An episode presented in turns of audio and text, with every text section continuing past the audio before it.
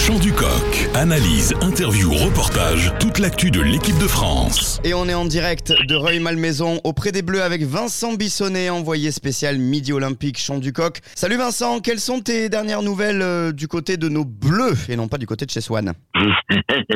Bah, les nouvelles des Bleus, euh, tout va bien, on peut le dire.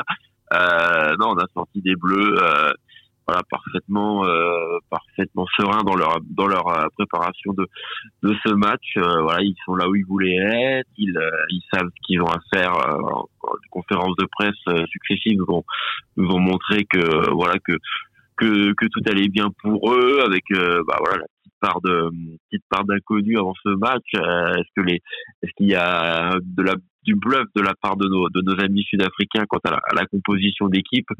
J'avoue que même du côté du staff du 15 de France, on est impatient voilà, d'avoir la feuille de match officielle pour être fixé sur ce que vont nous réserver euh, les, champions du monde au, Stade de France. Quelles, euh, quelles, sont les clés pour toi de, la rencontre euh, de ce soir? Tu, tu l'as dit, la compo, elle est tombée, elle a surpris tout le monde.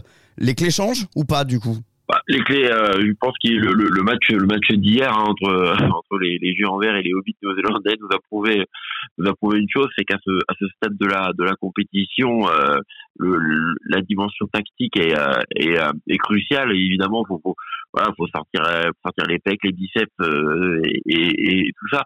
Mais c'est vrai qu'il y a vraiment une part une part stratégique prépondérante et euh, je suis assez curieux de voir voilà que ce que les box vont nous vont nous réserver en termes de jeu. Je, m'attends à quelque chose d'assez proche de euh, de ce qu'ils euh, de ce qu'ils nous avaient proposé à, à Marseille avec évidemment un énorme défi physique devant. Bah, on les connaît, hein, ils vont pas changer en 24 heures, c'est sud-africain, mais aussi avec énormément de remontées de, de balles depuis le fond du terrain parce que le ping-pong rugby, ils savent qu'ils vont, vont peut-être pas le gagner, mais voilà, en tentant de, en tentant des relances à, droite à gauche et en nous faisant courir, ils peuvent trouver des intervalles. C'est ce qu'ils avaient fait au Vélodrome et ils étaient passés, euh, on va pas se mentir, à très très près de, de nous battre ce jour-là.